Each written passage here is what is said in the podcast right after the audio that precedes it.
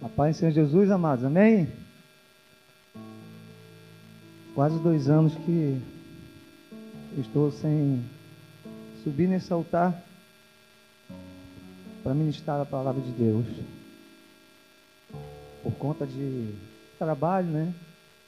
Fiquei quase dois anos morando no Rio. E posso dizer para vocês que foi, tive muita dificuldade com isso. Porque não tinha tempo de estar, estar aos domingos aqui. Eu voltava sexta-feira, chegava aqui por volta de 11 horas da noite, meia-noite. E é domingo, logo após o almoço, eu tinha que voltar. Então, senti muita falta, mano. Senti muita falta de estar aqui com vocês.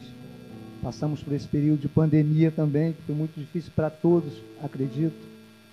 Mas eu louvo a Deus, porque mais uma vez Estou tendo essa oportunidade de subir diante do altar do Senhor para pregar o Evangelho, o Evangelho verdadeiro, o Evangelho genuíno, que mudou a minha história, que mudou a minha vida. E eu sou muito grato ao Senhor por tudo que Ele fez na minha vida, o que Ele tem feito na minha casa, na minha família. Eu tenho certeza que cada um de vocês que foi alcançado pela graça de Deus, pela graça do Senhor, assim como a ovelha que foi ministrada aqui, Ele nunca desiste de nós. E mesmo nos momentos mais difíceis da nossa vida, que às vezes estamos um pouquinho longe, o Senhor nunca nos desampara. Às vezes nos afastamos um pouco por causa das circunstâncias de um dos, uns dos outros, mas do Senhor jamais, irmão. Ele sempre vai atrás de nós, amém? Deus ministrou uma palavra no meu coração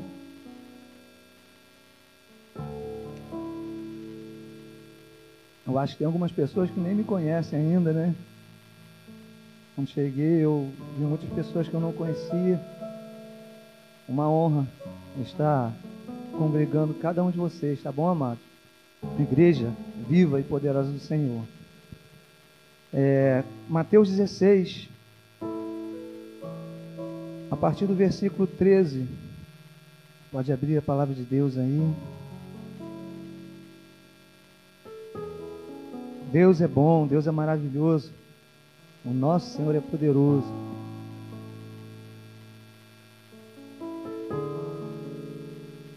Todos acharam? Amém? Mateus, Evangelho de Mateus, capítulo 16, versículo 13. É uma palavra que Deus compartilhou, tem compartilhado no meu coração, tem falado no meu coração. Eu pude falar com alguns amigos, né?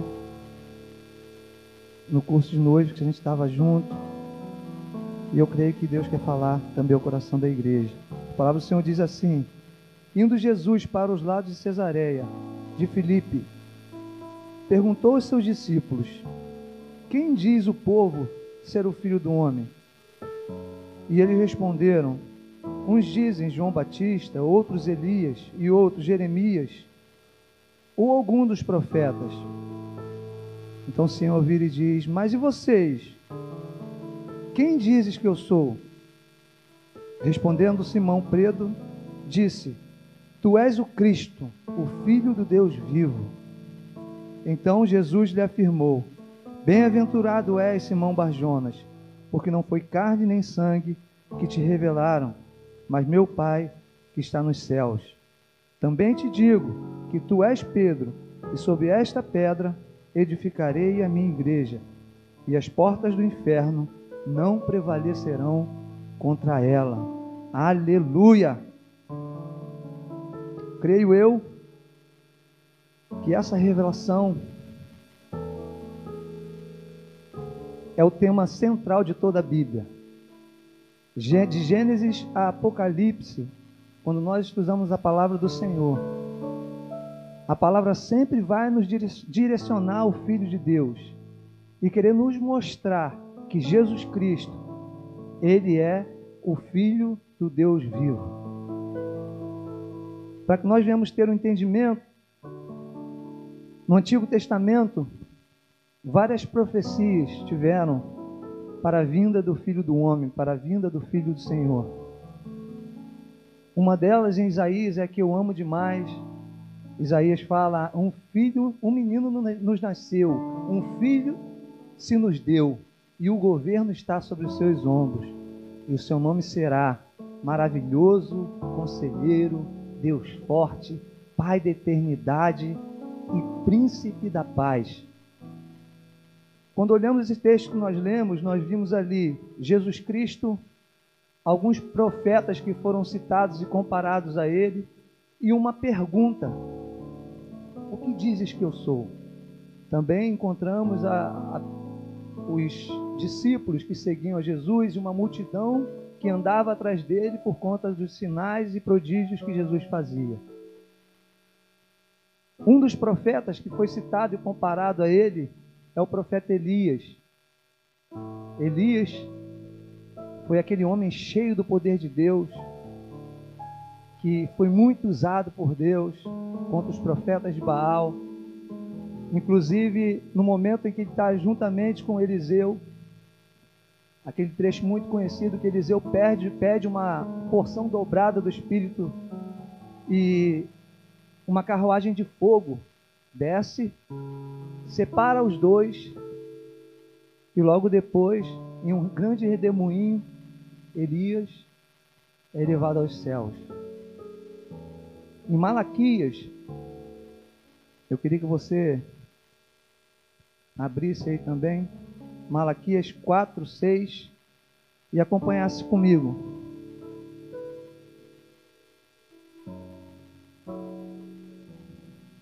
Malaquias 4, 6.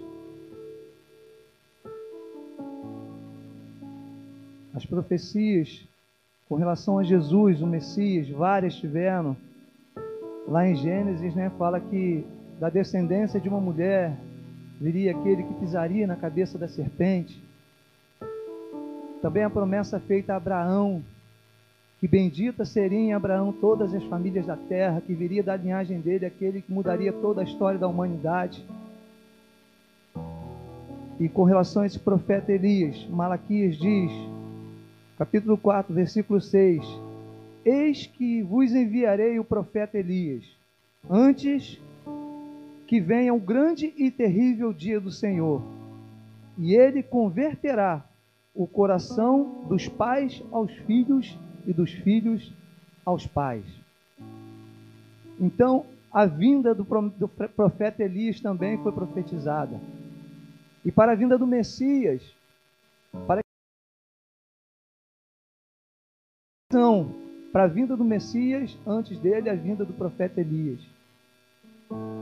No capítulo, capítulo 17 de Mateus, após a transfiguração, onde Pedro, Tiago e João subiram juntamente com Jesus a um alto monte e tiveram aquela experiência maravilhosa que o rosto de Jesus resplandeceu.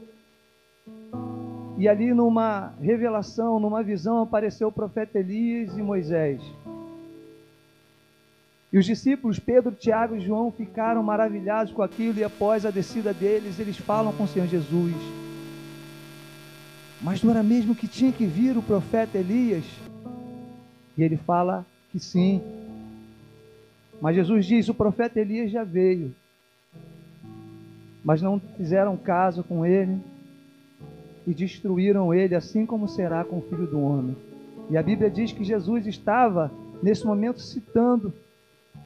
Na verdade, ele estava querendo dizer que João Batista era o cumprimento dessa promessa. Aí nós imaginamos, né? Mas pô, Elias Elias e João Batista, nada a ver uma coisa com a outra.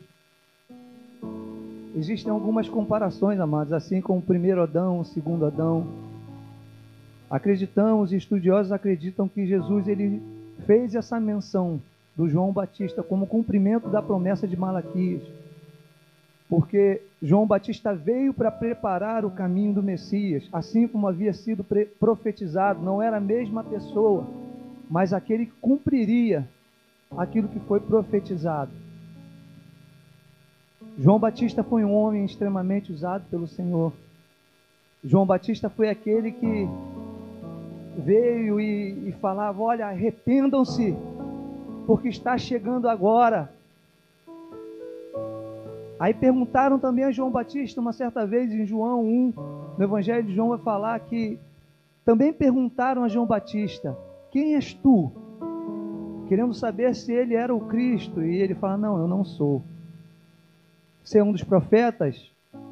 Não. E, e ele diz que ele veio para preparar, para anunciar que o Messias estava chegando, aquele o qual ele não era digno de desatar as sandálias dos pés, aquele que ele citou no momento em que ele batizava nas águas e Jesus aparece. Então João Batista fala: Eis o Cordeiro de Deus, e que tira o pecado do mundo. Estou falando sobre profetas, amados, sobre profecias e sobre o Messias. E agora queria entrar na história que nós lemos, que foi no capítulo 16, mas no capítulo 14. Nós vamos começar a entender. A palavra do Senhor nos diz que, capítulo 14 de Mateus, que Herodes, sabendo da fama de Jesus, pelos sinais, pelos por tudo aquilo que ele vinha fazendo, pela, pela cura, pela palavra que ele vinha ministrando e também por João Batista falar de Jesus. Ele fica sabendo da fama de Jesus. João Batista se encontra preso com Herodes e ele mata João Batista. Ele arranca a cabeça de João Batista. E a palavra do Senhor nos diz que depois os discípulos pegam o corpo de João Batista e vão anunciar ao Senhor Jesus a morte daquele que veio preparar o seu caminho. E a palavra do Senhor continua nos dizendo que Jesus pega um barquinho vai para um outro lado. Creio eu que Jesus se entristece com aquilo, porque João Batista era aquele que vinha falando que Jesus era o Messias, que Jesus era o Cristo que Jesus era o Filho de Deus que havia de se manifestar ao mundo. A profecia, as profecias que vinham de lá de trás, João Batista veio falando: ó, oh, ele chegou, ele vai agora aparecer, se arrependam, ele é o Messias, Jesus, ele é o Cristo. E Jesus ele vai para um outro lado, né? E as multidões começam a seguir Jesus. E a Bíblia fala que Jesus se compadece delas e se aproxima e começa novamente a curar, fazer com que coxos venham andar, paralíticos se levantem, cegos venham enxergar. E os sinais e maravilhas começam a acompanhar Jesus novamente. Os milagres. E com isso uma grande multidão começa a acompanhar Jesus de novo. E juntamente com a multidão que necessita de uma cura, de uma libertação, de uma palavra de Jesus, também se encontram aqueles religiosos, os fariseus, os saduceus. Sabe? Isso acontece muito no nosso meio também. Muitas pessoas vêm até Jesus, amado, porque entendem que Jesus será a solução para suas vidas. Outros, às vezes, estão em nosso meio e ficam tentando julgar, tentando buscar explicações. E aqueles homens, os saduceus e fariseus, eles pedem um sinal a Jesus. Queriam que dos céus viesse um sinal de Jesus, sendo que Jesus a todo momento já estava curando, libertando, fazendo os sinais. Então Jesus Cristo ele fala: geração adúltera, pecadora, eu não vos darei esse sinal. Então Jesus ele chama os seus discípulos e é o momento em que nós lemos Jesus ele fala o que que esse povo está falando de mim aí fora. Quem eles pensam que eu sou? Fala para mim. O que, que, o que eles estão dizendo que eu sou? Então os discípulos falam: Olha, Senhor, eles estão falando que você é um dos profetas, ou Elias, ou Jeremias, ou João Batista, que havia falecido. Mas não, Senhor Jesus chega para perto deles. E vocês que andam comigo, vocês que estão pertinho de mim, vocês que estão comigo, Quem vocês dizem que eu sou? Então Pedro, através da revelação do Espírito Santo de Deus, Pedro ele traz essa revelação que eu digo que é uma das mais valiosas, amado. Ele diz: Jesus, tu és o Cristo, o Filho do Deus vivo. Aleluia! Pedro recebe uma revelação de Deus, amado. E o Senhor Jesus diz: Não foi homem que te revelou, não foi carne nem sangue, mas o Espírito de Deus que te revelou isso. E você é Pedro. E sobre esta pedra, essa revelação que nos foi dada, de que eu sou o Filho de Deus, de que eu sou o Cristo, eu edificarei a minha igreja, e as portas do inferno não prevalecerão contra ela. Essa revelação, é, amados, é a que muda a história da nossa vida. Se cada homem que entrar pelas portas da igreja pode andar vários anos, sabe, na igreja, cultuando, participando de um grupo seleto e bonito, se não tiver essa revelação, de nada adiantará. essa revelação, eu citei, é, separei três pontos aqui para a gente trabalhar. A revelação de que Jesus é o Cristo, o Filho do Deus vivo, muda o nosso pensamento. Mas o que é ser o Cristo? Muitos pensam até mesmo que Jesus Cristo, o Cristo é um sobrenome de Jesus mas não é. Cristo, no grego e hebraico, a tradução vem de Messias, ou ungido, aquele que seria o ungido do Senhor. Por que faziam comparações? Porque citei os profetas. Porque todo profeta, sacerdote, rei, para que eles iniciassem o seu ofício, aquilo que eles foram designados a fazer, precisaria haver uma cerimônia de unção. E era derramado um óleo sobre a cabeça deles, e a partir desse momento, era como se fosse a aprovação de Deus para início do ministério ou da função que eles iriam exercer. Então, todo profeta, todo sacerdote, rei, eles eram ungidos. Compararam Jesus com um Cristo. Ele, esses homens eram considerados Cristos também, um tipo de Cristo, um Cristo, porque ele era ungido.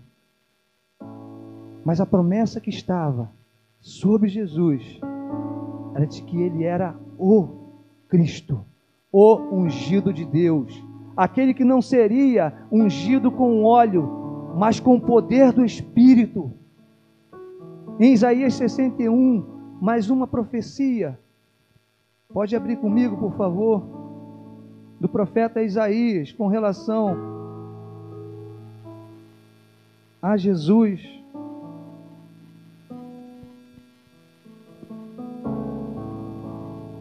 Isaías 61, no capítulo 60 fala sobre a glória da Nova Jerusalém, tudo aquilo que seria restaurado com a vinda do Senhor. E no do capítulo 61, o profeta Isaías, que era boca de Deus, todo profeta era boca de Deus, era Deus falando na terra.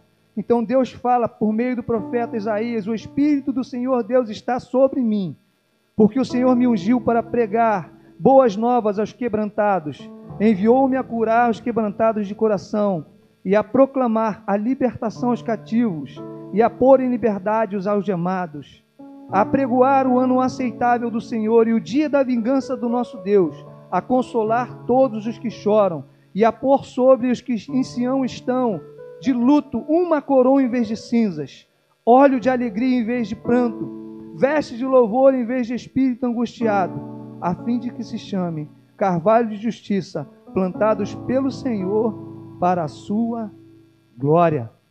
Aleluia! Mais uma profecia, mano. Da vinda do Senhor Jesus Cristo. em Lucas.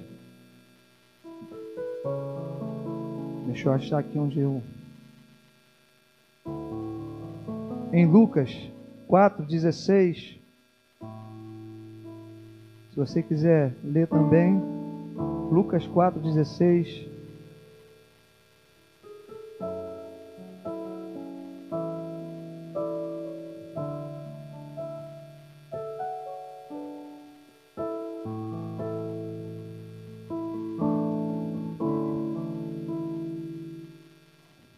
Aleluia. A palavra do Senhor nos diz assim: Indo para Nazaré, onde fora criado, entrou num sábado na sinagoga, segundo o seu costume, e levantou para ler. Então lhe deram o livro do profeta Isaías, e abrindo o livro, achou o lugar onde estava escrito: O Espírito do Senhor está sobre mim, pelo que me ungiu para evangelizar os pobres, enviou-me para, cura, para proclamar a libertação aos cativos e restauração da vista aos cegos, para pôr em liberdade os oprimidos e apregoar o ano aceitável do Senhor. Tendo fechado o livro, devolveu-o devolveu ao assistente e sentou-se.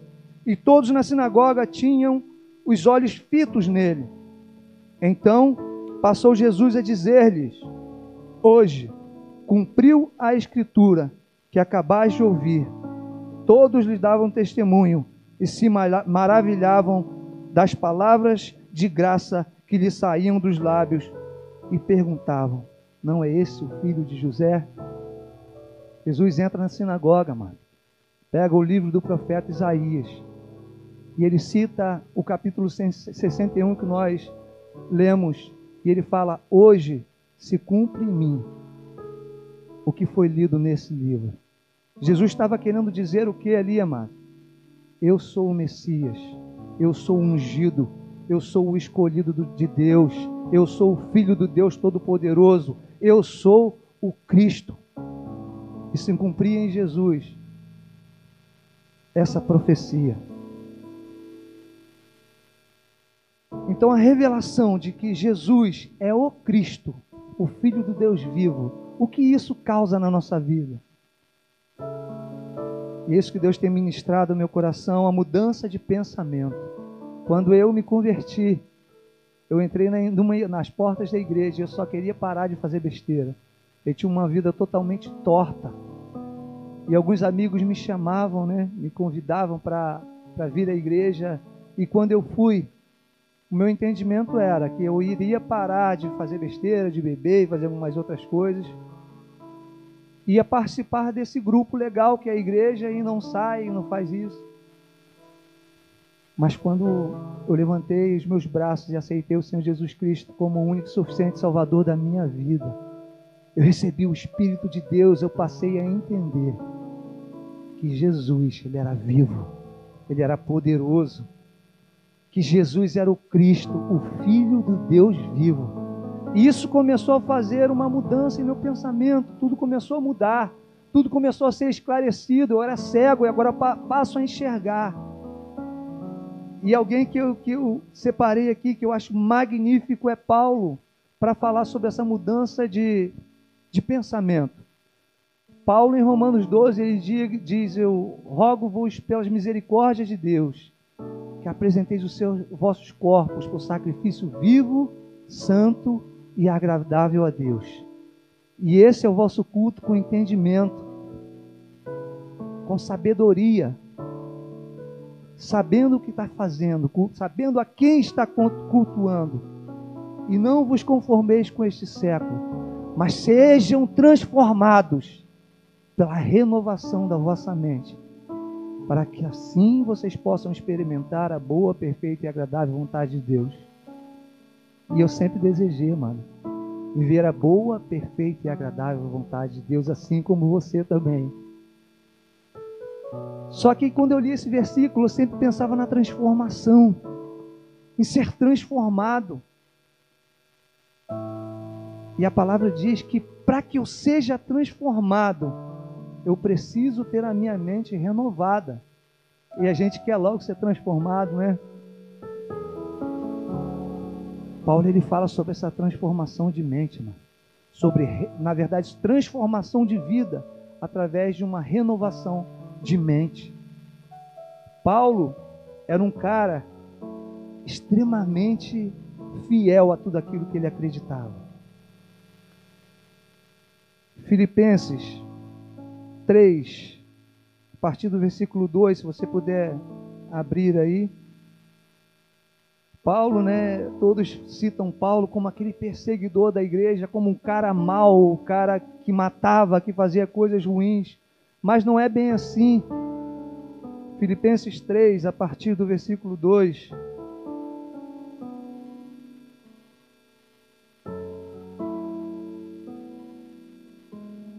Amém? Acautelai-vos dos cães, dos maus obreiros, acautelai-vos da falsa circuncisão, porque nós é que somos a circuncisão, nós que adoramos a Deus no Espírito e nos gloriamos em Cristo Jesus, e não confiamos na carne. Bem que eu poderia confiar também na carne. Se qualquer outro pensa que pode confiar na carne, eu ainda mais, circuncidado ao oitavo dia, da linhagem de Israel, da tribo de Benjamim, hebreu de hebreus, quanto à lei, fariseu, quanto ao zelo, perseguidor da igreja, quanto à justiça que há na lei, irrepreensível. Mas o que para mim era lucro, isto considerei perda por causa de Cristo. Sim, deveras, considero tudo como perda, por causa da sublimidade do conhecimento de Cristo Jesus, meu Senhor, por amor do qual perdi todas as coisas e as consideram como refúgio para ganhar a Cristo e ser achado nele. Aleluia! Paulo era um cara muito culto. Paulo era um cara fiel ao que ele acreditava. E ele fala: quanto ao meu zelo, por isso que eu persegui a igreja. Se existe alguém que poderia confiar na própria pessoa, esse alguém seria eu. Mas Paulo ele fala tudo aquilo que eu aprendi, tudo aquilo que estava na minha mente, tudo aquilo que eu busquei, que acreditava. Hoje eu considero tudo como refúgio, como nada, como esterco, porque eu conhecia Jesus Cristo e me entrego à excelência do teu evangelho. Aleluia. Paulo, quando ele fala da, trans, da renovação de mente, transformação de vida, Paulo sabia o que ele estava fazendo, amado. E ele não era como eu, um cara sujo. Paulo era um cara que perseguia a igreja porque acreditava que Jesus era um falso profeta. E Paulo tem sua vida transformada, mano. Porque deixou a sua mente ser renovada. A renovação, sabe? É trazer algo novo para a nossa vida. A renovação é quando tiramos aqueles móveis velhos e botamos tudo novo na nossa casa e fica tão bonito e agradável. A renovação é mudança de vida, mudança de pensamento. E muitas vezes nós não mudamos, não somos transformados, porque não permitimos a renovação da nossa mente. Quantas coisas, quantas coisas aprendemos, e até mesmo, amados, quantas feridas estão em nós, em nosso pensamento, que carregamos por anos, e essa ferida nos afasta da excelência, da boa e perfeita agradável vontade de Deus, e nós não deixamos com que a nossa mente seja renovada pelo poder do Evangelho, pelo poder do Cristo, do Filho do Deus vivo que transforma as nossas vidas. Quem sabe não exista algo na sua mente, no seu coração que precisa ser jogado fora. Se não estiver espaço, amado, como as ministrações do Espírito entrarão em nós? Precisamos abrir espaço em nossa mente, renovar, ser transformado. Paulo ele mudou. Paulo sabe, se dedicou totalmente, ele virou a chave. Como ele se dedicava antes, agora ele passa a se dedicar para aquilo que ele passou a acreditar, que era a pregação do evangelho, de entender que ele era um instrumento vivo nas mãos do Senhor. E ele se lança com tudo e começa a viver tudo aquilo que o Senhor tinha preparado para ele. Mentes renovadas são vidas transformadas. Que nossa mente, amado, esteja aberta para ouvir a palavra do Espírito Santo de Deus. Esteja aberta para receber a revelação que Pedro recebeu. Pedro estava ligado com Deus. Eu fico imaginando Jesus comemorando quando Pedro falou, cara. Porque ninguém mais falou e Pedro falou: Tu és o Cristo, o Filho de Deus vivo. Eu imagino Jesus falando: Caramba, Pedro, era tudo que eu queria ouvir. Ninguém está me enxergando como Cristo, o Filho do Deus vivo. Me enxergam somente como um cara que faz curas, que liberta, que faz alguns sinais, alguma coisa assim. Estão me testando a todo momento e me colocando contra a parede, mas ninguém entende o que João Batista estava falando. João Batista veio pregar e falava que eu era ungido, aquele escolhido por Deus, mas ninguém deu ouvidos a João Batista, mataram ele. Ninguém está vendo, não, estão me seguindo, multidões me seguem. E me entendem como mais um Cristo, mais um profeta. Eu sou o Cristo, eu sou o Filho do Deus vivo. O cumprimento das promessas, aquele que libertaria o povo de Israel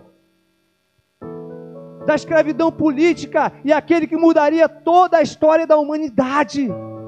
Esse é Jesus, ele é o Cristo, ele é ungido, ele é o Messias, o Filho de Deus. Ele é aquele que mudou a nossa história. Mentes renovadas são vidas transformadas. E quando nós entendemos, amados, quando nós recebemos essa revelação, mudança de pensamento, e a mudança de pensamento e essa revelação em nós, temos a restauração da imagem de filho. Guilherme, às quintas quintas-feiras está pregando aqui, ensinando um estudo maravilhoso de Gálatas. E nessa quinta-feira ele falou muito sobre a paternidade e filiação, falava sobre a adoção de filhos. Essa, esse entendimento, amado, de quem Jesus é, nos faz entender quem nós somos. Tenho certeza que você, assim como eu, um dia entrou por essas portas se questionando quem eu sou, o que Deus tem para minha vida. Quando nós recebemos a revelação do Espírito de que Cristo, que Jesus é o Cristo, o Filho do Deus vivo, você fala, hoje eu sei quem eu sou. Eu sou um filho de Deus e Ele me ama. O meu Jesus se entregou por mim. Ele mudou a minha história. E é a Ele que eu vou seguir vou exaltar, vou glorificar, porque eu sou filho. E Jesus Cristo restaura a imagem de filho.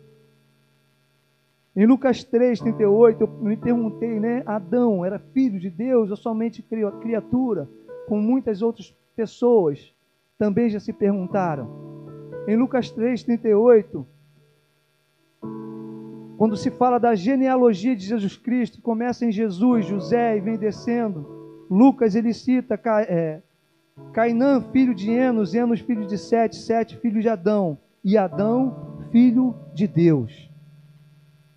Adão foi um ser criado por Deus e foi soprado em suas narinas o fôlego de vida. Mas eu acredito piamente, assim como Lucas amado, que Deus é tão perfeito, é tão maravilhoso, Ele tem no seu coração uma coisa tão forte de paternidade, de pai e filho, um amor tão grande, que não tem como não acreditar que Ele tenha criado Adão para não chamar de filho. Só que a imagem que era de Adão, quando em, Gênesis se fala, né, façamos um homem conforme a nossa imagem, segundo a nossa semelhança, a imagem desse filho que foi criado por Deus, a imagem de filho se perde. a imagem que era do, do Deus Todo-Poderoso, a imagem e semelhança se perde, os filhos passam a ser gerados agora a imagem de Adão, um homem caído. E a Bíblia fala sobre o segundo Adão. E eu queria que você acompanhasse também comigo. 1 Coríntios 15, 45 a 49.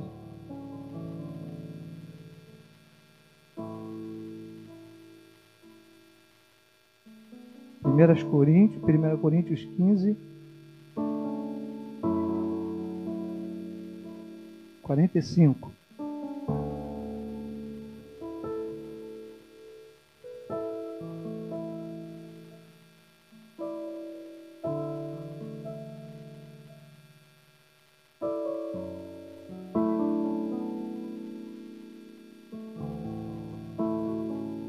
Quinze quarenta e cinco. A palavra do Senhor nos diz assim: Pois assim está escrito: o primeiro homem, Adão, foi feito uma alma vivente. O último Adão, porém, é espírito vivificante. Mas não é o primeiro o espiritual, e sim o natural, depois o espiritual. O primeiro homem formado da terra é terreno, o segundo homem é do céu. Como foi o primeiro homem, o terreno, tais são também os demais homens terrenos. E como é o homem celestial, tais também os celestiais. E assim como trouxemos a imagem do que é terreno, devemos trazer também a imagem daquele que é celestial. Aleluia! O segundo Adão é Jesus Cristo, amado. É Ele que veio restaurar a imagem do filho perdido. Assim como os homens têm a imagem daquele que é terreno. Nós que nascemos da água do Espírito e recebemos a revelação de que Cristo é o Filho do Deus vivo, trazemos a imagem daquele que é celestial. Jesus Cristo, amado, Ele é o cumprimento de tudo. Em Gálatas 4, fala que na plenitude dos tempos, Deus envia o seu filho, nascido de uma mulher, debaixo de uma lei, a fim de resgatar todos nós que estávamos debaixo de uma lei, para nos tornar filhos, para a adoção de filhos e sois filhos herdeiros de Deus. E porque sois filhos, Deus envia ao nosso coração o espírito do seu filho que clama pelo papai, que deseja o pai. E assim como Guilherme ministrou, amados, nós somos revestidos de Cristo. Você é um Cristo. Você é um filho de Deus. Quando Deus te olha, vê o seu filho. Nós somos a imagem do Filho de Deus andando na terra. E Paulo, esse homem que nós estávamos falando, outra vez falou: tenho, tenho por certo que os sofrimentos desse tempo que vivemos não podem se comparar com a glória que há de ser revelada em nós. E eu sempre tive isso para mim, que seria a glória depois da vinda, da segunda vinda de Jesus, mas não, amado, porque ele ele continua dizendo: a ardente expectativa da criação aguarda pela manifestação dos filhos de Deus. Ou seja, os sofrimentos do tempo presente não podem se comparar com a revelação de que nós recebemos que Jesus Cristo é o Filho de Deus. E quando nós entendemos isso, a revelação que recebemos, passamos a revelar. É o poder de Deus que recebemos em nosso coração, para que nós venhamos a revelar a criação que aguarda por nossa manifestação, os filhos de Deus. Os sofrimentos do tempo presente não podem se comparar com a revelação que está no meu coração. Eu sei quem é Jesus. E quando você sabe quem é Jesus, amado, não é uma bandeja que vão te oferecer na rua, que vai fazer com que você venha cair. Você pode estar longe, morando longe, e vão te oferecer coisas, e você fala: Não, eu sei quem eu sou, e eu sei quem o meu Deus é, eu sei quem Jesus Cristo é. Não vale a pena, porque minha vida agora é para a glória do Senhor. Aleluia! Passei dois anos longe, amado, como eu estava falando com vocês aqui. E muitas coisas eu ouvi. Banquetes me foram oferecidos e eu compartilhava algumas coisas com minha esposa. Quanta coisa que fez parte do meu passado, que hoje não me faz falta nenhuma. Eu quero distância. Eu quero me aproximar do Senhor. E quando me foi oferecido, uma vez, queriam me levar para uma casa de, de show, porque eu estava de carona. E eu falei: não vou. Eu sei quem eu sou. E eu falava assim mesmo, amado. Eu sou filho de Deus, eu sou cristão. Ah, 51, me chamavam de 51 no meu número, né? 51 não vai não? Não, tem uma filha e uma esposa em casa me esperando. Eu não vou. Ah, mas você está de carona comigo, então vai ter que ir. Pode ir, que eu vou de ônibus. Mas eu não vou. Porque em mim habita o Espírito Santo de Deus, que não compactua com aquilo que desagrada, com aquilo que não é santo. E ainda assim falhamos, amados. Mas em nosso coração tem que estar o desejo de sempre se aproximar do Senhor Jesus de querer fazer a vontade do Pai.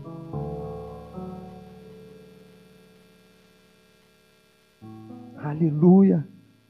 A restauração da imagem de filho. Não deixe com que isso venha se perder.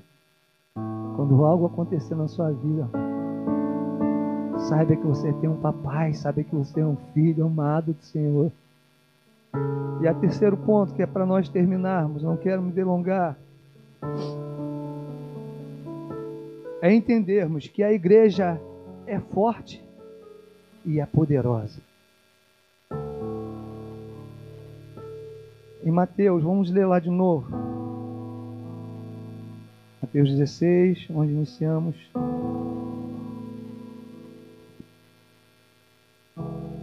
Do 16. Respondendo Simão Pedro, disse: Tu és o Cristo, o Filho do Deus vivo, aleluia. Então Jesus lhe afirmou: Bem-aventurado és Simão Barjonas, porque não foi carne e sangue que te revelaram, mas o meu Pai que está nos céus. Também eu te digo que tu és Pedro, e sobre esta pedra edificarei a minha igreja, e as portas do inferno não podem prevalecer contra ela. Aleluia! Jesus ele fala dessa revelação, amado, de que é Ele próprio. Onde a igreja seria edificada? Uma edificação tem que ser forte. A igreja tem que ser construída em uma base. E o que seria da igreja se não fosse Jesus, o Cristo, o Filho de Deus? O que é de uma igreja que não tem esse entendimento que Jesus é tudo? Quando a igreja tem essa consciência, mano, a igreja é forte, a igreja é poderosa. Atos 4, 8, 12. Do 8 ao 12. Atos 4, do 8 ao 12. Já estamos terminando.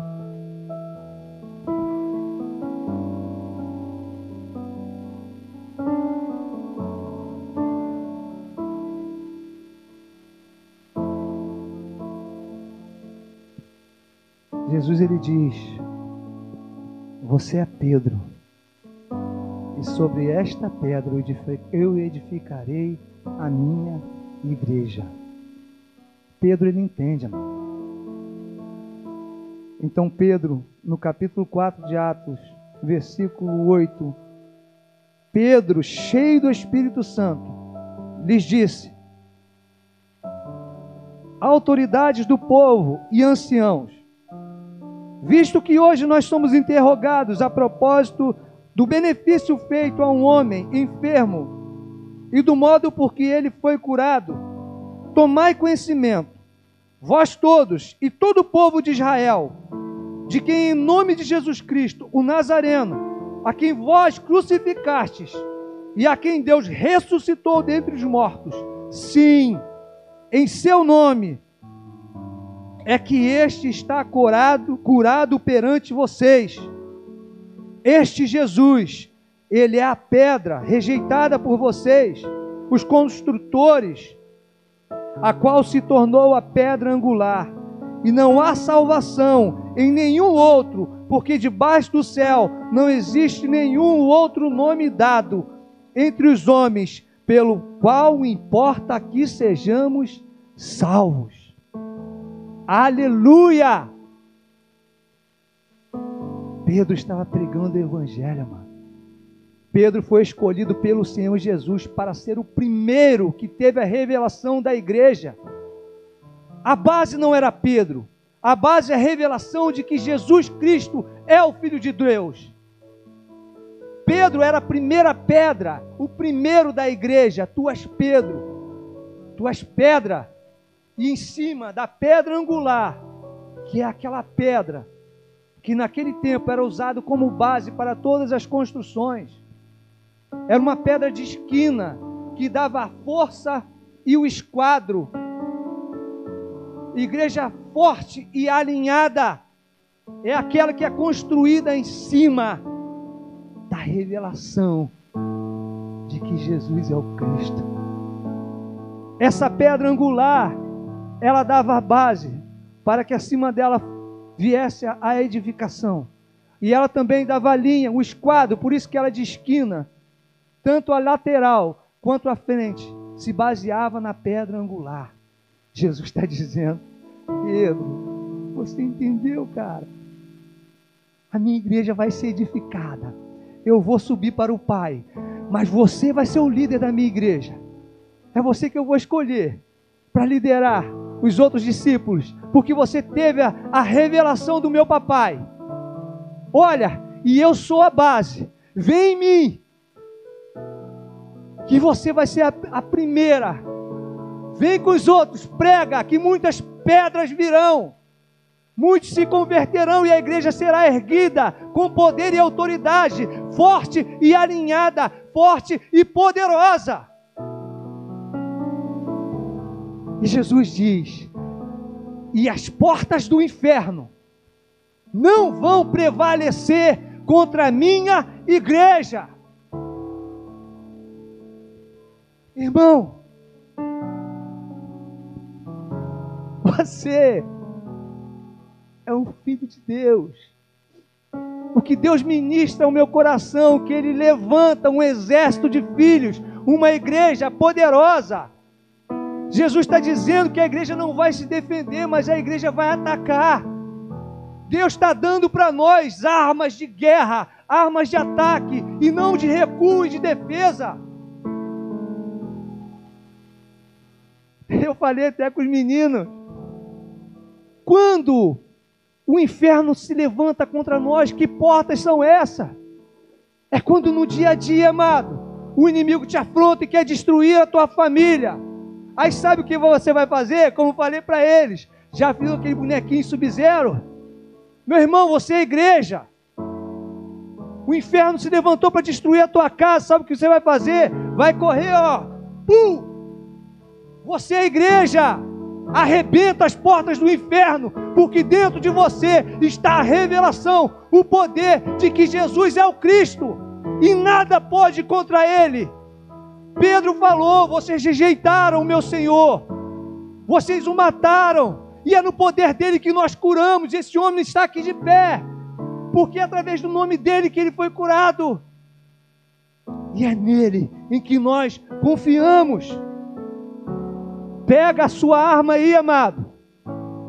Não peça mais sinais ao Senhor. Deixe que Ele venha te revelar. Muitos ficam, amados, assim como eu, às vezes travados, esperando sinais dos céus, assim como os saduceus e fariseus. Eu quero isso. Não busquem isso, como Jesus fala. Só entendam quem, quem eu sou para você. Quem eu sou para você. Será que é um cara que faz mágica, um palhaço de circo ou uma coisa assim para fazer espetáculo, Jesus? Não, vocês precisam entender. Eu sou Cristo, Filho do Deus vivo. Aleluia!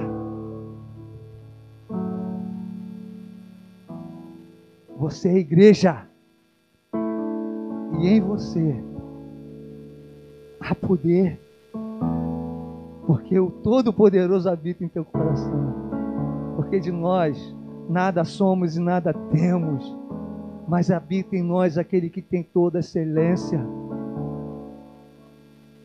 Aleluia, aquele que tem todo o poder, aquele que é o início, aquele que é o fim, aquele que tem tudo no domínio de tuas mãos aquele que tira, aquele que dá, aquele que abre, aquele que fecha, aquele que mata, aquele que dá vida.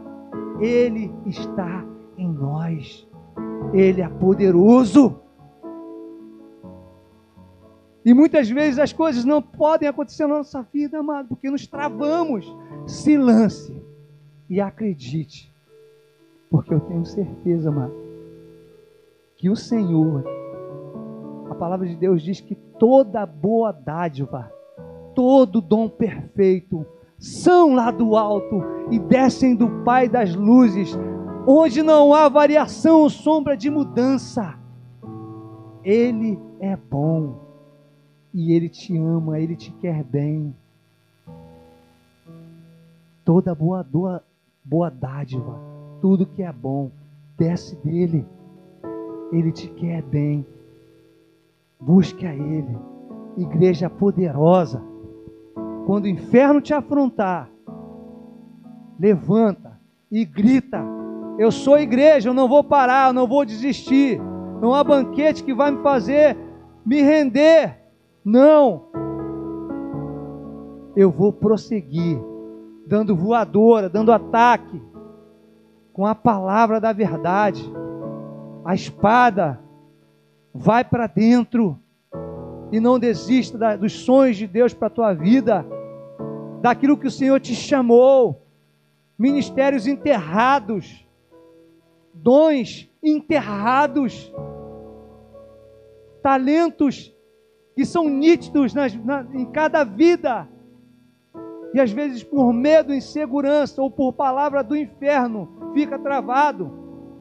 Hoje é dia de ser jogado por terra. É dia de vocês dar uma voadora e quebrar as portas do inferno. E entender que você foi chamado, foi chamada pelo Rei.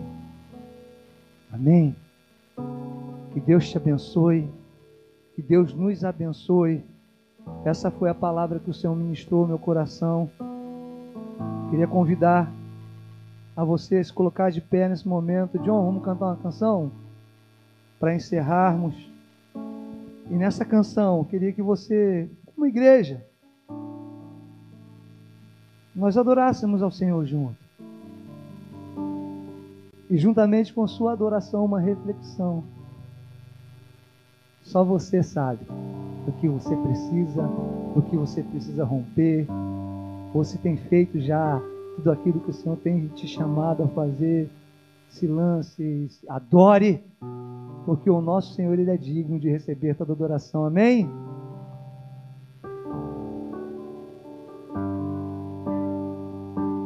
Com a melodia ele me encontrou, me cercou com uma canção e me libertou dos meus inimigos, dos meus medos me salvou.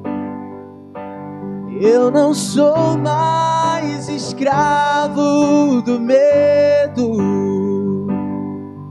Eu sou filho de Deus. Eu não sou mais escravo do medo. Sou filho de Deus. Antes de nascer, escolhido fui, por meu nome me chamou.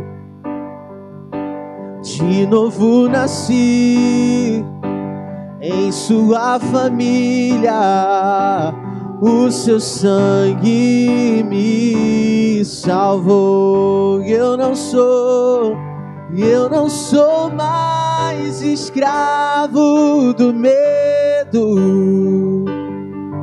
Eu sou filho de Deus. Eu não sou mais escravo do Eu sou filho de Deus.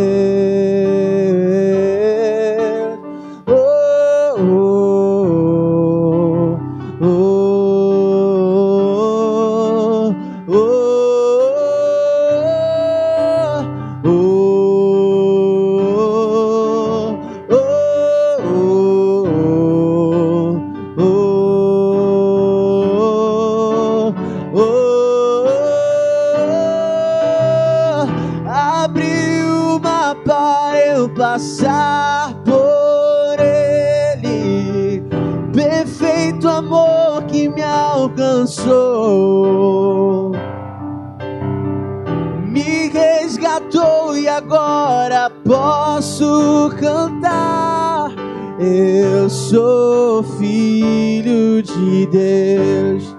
Abre o mar, abre o mar para eu passar por ele. Perfeito amor que me alcançou me resgatou e agora posso cantar. Eu sou filho de Deus. Eu sou filho, eu sou filho de Deus. Eu sou filho de Deus.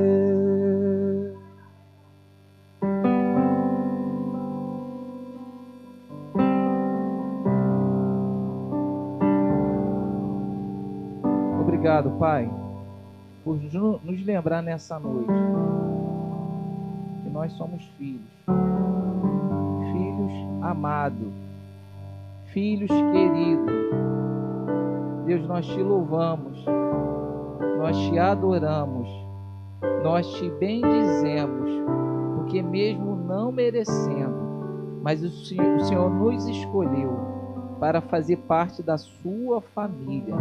E por isso a tua igreja te glorifica, a tua igreja te adora, a tua igreja te exalta, meu Pai, que só tu és digno, como diz a tua palavra, ainda que o pai ou a mãe venha se esquecer do seu filho, que é algo quase impossível, que é algo difícil, o Senhor jamais nos abandonará. O Senhor jamais vai esquecer de cada um de nós. Obrigado pelo teu grande amor. Nós estávamos condenados e o Senhor nos deu vida e vida em abundância. Por isso nós te louvamos e te exaltamos. Obrigado pela tua palavra que foi ministrada aos nossos corações. Receba a nossa adoração em nome de Jesus. Amém. Podeis assentar, queridos. Só vou fazer alguns anúncios. O pastor teve que sair com um pouquinho de emergência, tá? É, lembrando aos irmãos que amanhã a liderança tem reunião às 20 horas, tá? Reunião de oração às 20 horas. Terça-feira, reunião, tá? Às 20 horas, por toda a igreja. É, Quarta-feira, reunião dois homens, reunião de oração dois homens. Quinta-feira, com o irmão Guilherme, continua o estudo bíblico, né, Guilherme? É, livro de Gálatas, tá? Sábado, se eu não me engano, tem culto infantil. É isso, irmã minha? Culto infantil, tá? É, qual horário? Ah, às 15 horas. Das 15 às 17 horas, tá? Traga o seu filho, tá bom? Ministério infantil é uma bênção. É, eu me lembro, quando eu comecei a, a frequentar a igreja, é, tinha a escola bíblica de férias, né? EBF. Eu é, era levado por alguns coleguinhas, né? E assim, era algo que brotou no meu coração e eu não consegui mais deixar de caminhar. E a gente tem que dar importância a esses trabalhos que é feito na igreja, né? Não deixa seu filho em casa. Traga, tá? Traga, porque aqui é ministrada a palavra, né? É, é lançada a semente e você pode ter certeza que essa, essa semente vai germinar e vai gerar frutos. Nós temos a certeza, tá bom? É, mais algum anúncio? Alguém aí com algum anúncio aí para a gente estar tá fechando aqui? Não? Então vamos ficar de pé, encerrar essa reunião.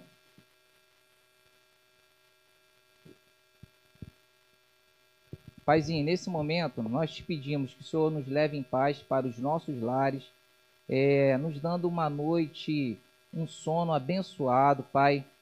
Temos a certeza que o Senhor está com cada um de nós e que possamos, Pai, em nome de Jesus, ser um instrumento vivo em tuas mãos, testemunhar daquilo que o Senhor tem feito em nossas, nossas vidas, testemunhar aquilo que nós temos ouvido do teu poder, porque tu és um Deus maravilhoso, um Deus que tem curado, um Deus que tem transformado, um Deus que tem, Pai, tirando, tira, tem tirado o homem do lamaçal do pecado, tu tem é, transformado vidas, Pai, e nós temos contemplado, contemplado isso dia após dia, e que possamos ter uma testemunha viva do Teu poder, Pai, e que possamos estar alicerçado em Ti, alicerçado na Tua palavra, viver a Tua palavra a cada dia, Pai. Nós te pedimos a Tua bênção, Pai, nos leve em paz para os nossos lares. Assim nós oramos no nome santo de Cristo Jesus. Amém.